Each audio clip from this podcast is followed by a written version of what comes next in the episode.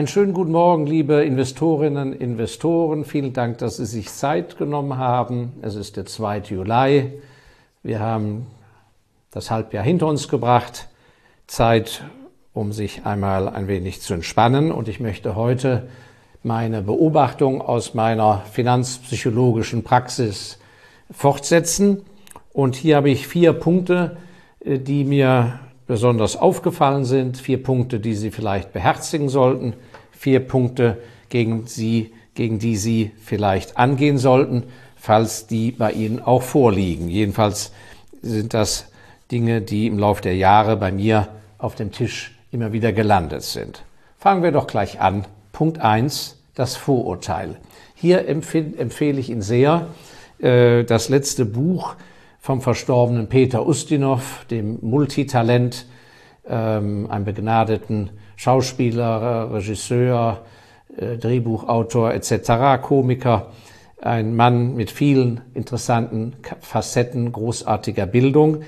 Und ähm, eins sein oder sein letztes Buch ging über das Vorurteil, äh, die Kraft des Vorurteils in der Welt mit seinen furchtbaren Auswirkungen äh, viel Leid und Elend bringend, alles, was auf dem Vorurteil basiert. Das kommt einem zunächst ein wenig komisch vor. Wir versuchen den Hinweis auf dieses Buch einzublenden und ich glaube, es gibt da sogar auch eine Kurzhör-CD zu. Ja, und was ähm, meint Peter Ustinov, wenn er sagt, das Vorurteil ähm, liegt, lag ihm am Ende seines Lebens so am Herzen, dass die Menschheit doch versucht, gegen Vorurteile anzugehen, weil er immer wieder festgestellt hat, wie sehr es doch die Menschen blockiert. Und in meiner finanzpsychologischen Praxis habe ich das eben auch festgestellt.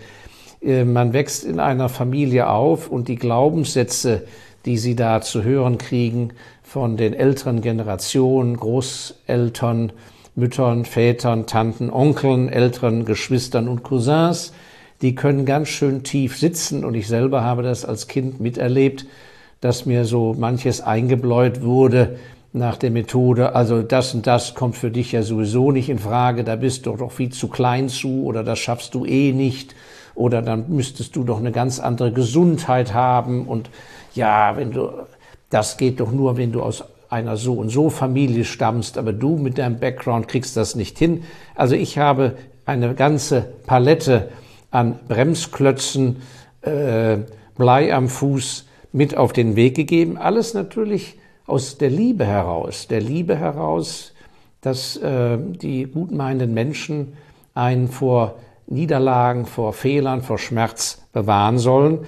Aber äh, es lohnt sich sehr, einmal zu überprüfen, was Sie da an Glaubenssätzen, auch wenn Sie heute vielleicht schon 75 Jahre alt sind oder 50 oder 40 oder 30, schauen Sie doch mal in den Rucksack, was da so liegt.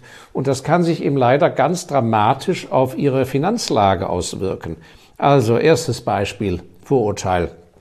Ich habe einen Bekannten, der Gott sei Dank sehr erfolgreich wurde beruflich, aber um das Thema Immobilien einen riesen Bogen gemacht hat und bis zum heutigen Tag zur Miete wohnt, obwohl er, wie gesagt, sehr erfolgreich ist. Warum? Er wuchs auf mit den Schreckensmeldungen, dass im Krieg sein Onkel, der zwei wunderbare Häuser hatte, beide Häuser wurden komplett zerbombt und der Onkel war dann entsprechend nach dem Krieg auch schon etwas älter und hatte einfach nicht mehr den Mumm, die Kraft und die Energie, weitsichtig nach vorne zu schauen und Kraft in den Wiederaufbau dieser Häuser zu stecken und hat die Trümmergrundstücke ein Appel und Ei verkauft, sodass in dieser Familie ganz klar war, Häuser sind des Übels, äh, nichts wie Hände weg.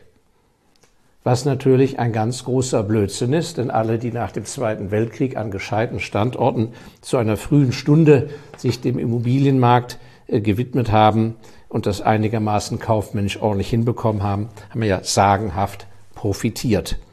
Und, um, und umgekehrt stoße ich immer wieder auf die Erzählung, wenn das Wort Aktie nur fällt oder Börse, dann ist das ja sozusagen für leider sehr viele Menschen in unserer Bevölkerung immer noch äh, wie ein exotischer Begriff aus einer fremden Welt. und die Erfahrungen, was man dann zu hören bekommt, ja, bei der und der Pleite hat mein Onkel sein ganzes Geld verloren, als die Aktiengesellschaft implodierte. Oder aber, mein Gott, als wir die Telekom bei 90 und 80 Euro gekauft haben, bis heute hat sie den Kurs nie mehr erreicht. Also Erle Erlebnisse meistens aus einem Amateurstatus, ein punktuelles Ereignis, ohne jegliche Langfriststrategie, äh, so ein punktuelles Ereignis. Aktien sind nichts für uns. Man kann ja nur sein Geld verlieren. Es sind nur alles Spekulanten. Auch hier wieder ein ganz grässliches Vorurteil. Und ich äh, werde nie vergessen, als ich mal von einem sehr guten, als 29-Jähriger, von einem sehr guten und wohlmeinenden Personalberater, einem Headhunter, äh, interviewt wurde, ähm, äh, der natürlich schon sehr erfahren war. Ich war so ein junges Früchtchen und ähm, äh, wie er mir gewisse Industrien nannte, in die ich mich vielleicht hineinarbeiten sollte, die jetzt noch gar kein so großes Renommee hatten. Da habe ich gesagt, nein, also ich finde also die Stahlindustrie doch viel besser und es wäre doch toll, wenn ich eine Karriere bei Krupp machen könnte und so weiter. Und da hat er sehr weise zu mir gesagt, wissen Sie, Herr Elsässer, Sie haben halt die Wahl, ob Sie sich nach hinten orientieren an das, was war, oder ob Sie sich nach vorne hin orientieren. Und dazu würde ich Sie ermutigen, einmal in diesen Rucksack zu schauen, welche Glaubenssätze sitzen da bei Ihnen fest, die Sie vielleicht lösen sollten. Wenn Sie es selber nicht schaffen, holen Sie sich Hilfe dazu, dass das, der Dreck da sozusagen gehoben wird und dass man das wegspülen kann. Und dann die Überlegung, orientieren sich eher nach hinten oder nach vorne. So, das war Punkt eins aus der finanzpsychologischen Beobachtung. Was haben wir als zweiten Punkt? Ja, ein zweiter Punkt, der sehr unterschätzt wird, was es sich lohnt aufzubauen, ist nicht so sehr Detailwissen, Theoretisches über Fachbegriffe äh, und dieses und jenes, um zu guten, äh, klugen Finanzentscheidungen zu kommen, sondern äh, wo ich eben immer wieder feststelle, wie ein Riesenunterschied existiert zwischen den Menschen, ganz egal wie alt sie sind und welche Ausbildung sie haben. Die Engländer nennen das den Begriff Judgment, Urteilsfähigkeit, eine kaufmännische Sichtweise und da eine Urteilsfähigkeit. Dem einen ist es in die Wiege gelegt, der hat sozusagen dieses, was man nennt, Bauchgefühl, Instinkt, aus irgendeinem Grund von klein auf. Vielleicht, weil er es zu Hause privilegiert mitbekommen hat, er auf der anderen Seite aber auch zugehört hat. Nicht wahr? Schon beim Frühstückstisch und so weiter. Und da habe ich ja meine Freunde, die Privatbankiers äh, aus der Schweiz, die in vierter Generation, die sind jetzt in meinem Alter, tatsächlich so mitbekommen haben. Von klein auf, unmerklich, haben die das aufgesaugt. Das, was zwei, drei Generationen in der Beobachtung des, der menschlichen Psyche, im kaufmännischen, äh, was da so abläuft. Und das ist natürlich eine sehr gute Basis und andere Menschen müssen sich das selber erarbeiten. Und ähm, das ist also natürlich ein Fach, was man nicht während der Lehrausbildung äh, in der Berufsschule buchen kann und was auch nicht im Lehrplan von Volkswirtschaftslehre oder Businessunterricht äh, äh an den Universitäten gelehrt wird, es ist etwas, worum sie sich selber bemühen. Und ich bin immer wieder äh, völlig erschrocken, wie groß da die Defizite sind, dass sehr viele, die über große Gelder im eigenen Namen verfügen und Entscheidungen treffen müssen, investieren wir jetzt mehr in die und die Firma oder mehr in die Firma oder aber Menschen, die Abteilungen leiten als Angestellte äh, oder die äh, auf selbstständiger Basis arbeiten, die, wenn es um die Beurteilung von Situationen geht, aber vor allem auch der Menschen, die involviert sind und die wiederum Entscheidungen treffen, wie die da im Blindflug hingehen. Und das ist natürlich, das geht eine Weile gut, wenn die Gesamt, der Gesamtwind von hinten bläst, wenn das sozusagen Schönwettersegler sind. Aber am Ende des Tages müssen sie ja ihren eigenen Kompass haben. Sie brauchen einen eigenen Echolot, um durch die Wasser zu kommen. Und da ist dieses Thema Wahrnehmung der Realität, Wahrnehmung des Zeitgeistes mit einem guten eigenen Judgment. Da müssen sie im Lauf der Jahre und Jahrzehnte immer besser werden. Und das hat, wie gesagt, nichts damit zu tun, dass sie sich freisprechen können, indem sie sagen, ja, ich bin ja auch kein Experte auf diesem Gebiet. Nein, die Beurteilung der Experten in sich ist ja eine Frage des Judgments. Und wie gesagt, Sie werden es vielleicht am eigenen Leib selber mal gespürt haben oder beobachten, wie durchaus sehr respektable Persönlichkeiten in ihrem Umfeld, ohne es selber zu merken, zu krassesten Fehlentscheidungen kommen in der Beurteilung einer Person oder einer Situation. Und je mehr die Menschen rein nur noch mit ihrem Blick auf den Laptop, auf Excel-Tabellen, auf Papier ausgerichtet sind, wenn mir schon jemand kommt und sagt, hier, wir haben also den Fall untersucht, jetzt haben wir eine Untersuchung 60 Seiten. Die 60 Seiten mögen ja wegen mir irgendwo existieren und wichtig sein. Die, die will man, darf aber der Entscheider gar nicht sehen, sondern die eigentliche Urteilsfähigkeit des Sachverhalts. Geht's rauf, geht's runter? Ist es richtig, ist es falsch? Das, dieses Fingerspitzengefühl, und das nenne ich Judgment, die Fähigkeit für Judgment, die Fähigkeit, Dinge richtig einzuordnen, das ist etwas, was Sie auf der psychologischen Seite, vielleicht tiefenpsychologisch bei sich, wirklich herausarbeiten sollten. Und gleichermaßen, wenn Sie es mit Menschen zu tun haben, die dort wirklich kein Talent haben, dann werde, würde ich das äh, beim Soll und Haben in der Gesamtbeurteilung auf der äh, Soll-Seite aber entsprechend auch mal vermerken weil da liegt Potenzial für krasse Fehlentscheidungen. Lassen sich also von punktuellen oder zurzeit bestehenden Erfolgen da nicht blenden. Ja, der dritte Punkt aus meiner Beobachtung ist die Frage, ist der Punkt der Konsequenz. Viele von Ihnen fühlen sich ja unfrei. Viele sehnen sich nach Freiheit, nach mehr Selbstbestimmung. Und was ich immer wieder feststelle, ist, dass es letzten Endes ein vorgeschobener Jammer ist. Ausflüchte sind, die sie daran hindern, Dinge zu tun. Das Stichwort heißt das konsequente Handeln, Konsequenzen. Und sie müssen sich eines klar einprägen, und das hat man wahrscheinlich ihnen zu Hause eben auch nicht beigebracht, nämlich, dass sie sind jeden Tag frei, an sich alles zu tun. Jeden Tag, egal in welcher Situation Sie sich jetzt befinden, morgen können Sie es schon ändern. Oder jetzt gleich, nach dem Zuschauen dieses Videos hoffentlich natürlich erst. Sie können alles tun, aber Sie müssen sich über die Konsequenzen im Klaren sein. Das heißt, wenn Sie einfach unzufrieden sind und Sie wissen, es müssen Dinge verbessert werden, ist der entscheidende Punkt, darüber nicht so viel Zeit zu verbringen.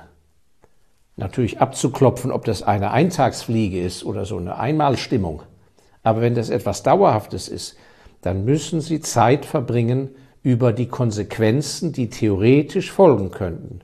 Worst-Case-Szenario, Best-Szenario, Plan B, Plan C. Wenn Sie sich damit auseinandersetzen, dann haben Sie alleine schon mit der Beschäftigung dieser Sache ein viel besseres Gefühl, dass Sie nicht im Loch festhängen. Dann arbeiten Sie bereits an Ihrer Entwicklung hin zu mehr Freude, hin zu mehr Freiheit, hin zu mehr Gestaltung. Also Thema und Zeit verbringen auf den Begriff, was sind die Konsequenzen? Und das sollten Sie geistig durchspielen und sich nicht als Opfer fühlen.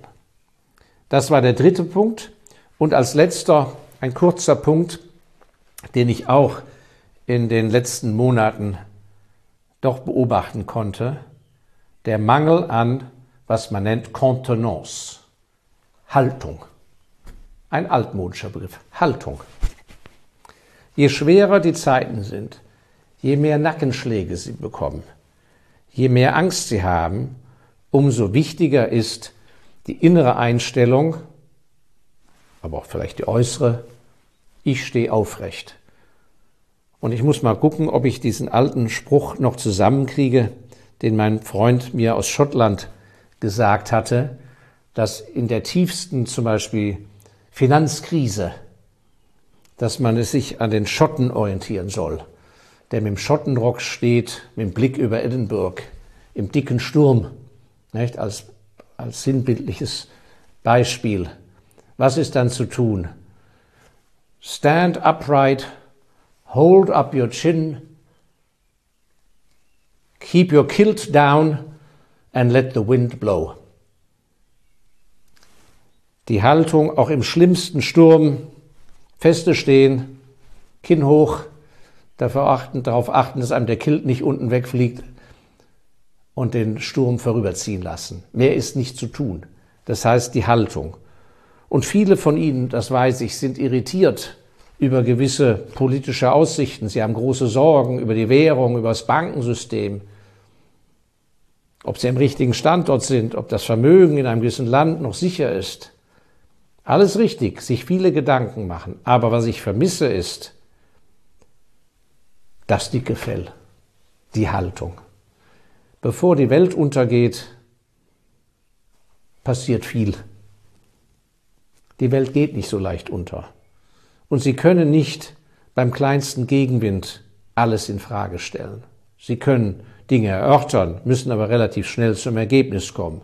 Und wenn das Ergebnis ist, es wird Ihnen wohl nicht übermorgen an den Kragen gehen und über, übermorgen, sondern es ist noch völlig ungewiss, dann ist es sicher bei sehr vielen von Ihnen durchaus angebracht zu sagen, so, ich lasse mich jetzt mal nicht von Dingen beeindrucken, die mit meiner Branche, mit meinem Beruf an sich gar nichts zu tun haben. Die Sorgen des anderen sind nicht unbedingt ihre Sorgen. Und von daher würde ich Sie sehr ermuntern, festzustehen. Glauben Sie an das, was Sie können. Glauben Sie an das, was Sie sich erarbeitet haben. Passen Sie darauf auf, bleiben Sie gesund. Aber ich würde mich nicht so schnell irritieren lassen. Und das ist, was ich festgestellt habe, eine zu große Irritation über Außenlärm. Das muss natürlich jeder für sich selber entscheiden. Aber unter Umständen stellen Sie bei sich oder bei Ihren Freunden und Bekannten und Verwandten einen gewissen Mangel an Stehvermögen, an Haltung fest. Und das wäre ein Punkt, auf den ich auch achten würde.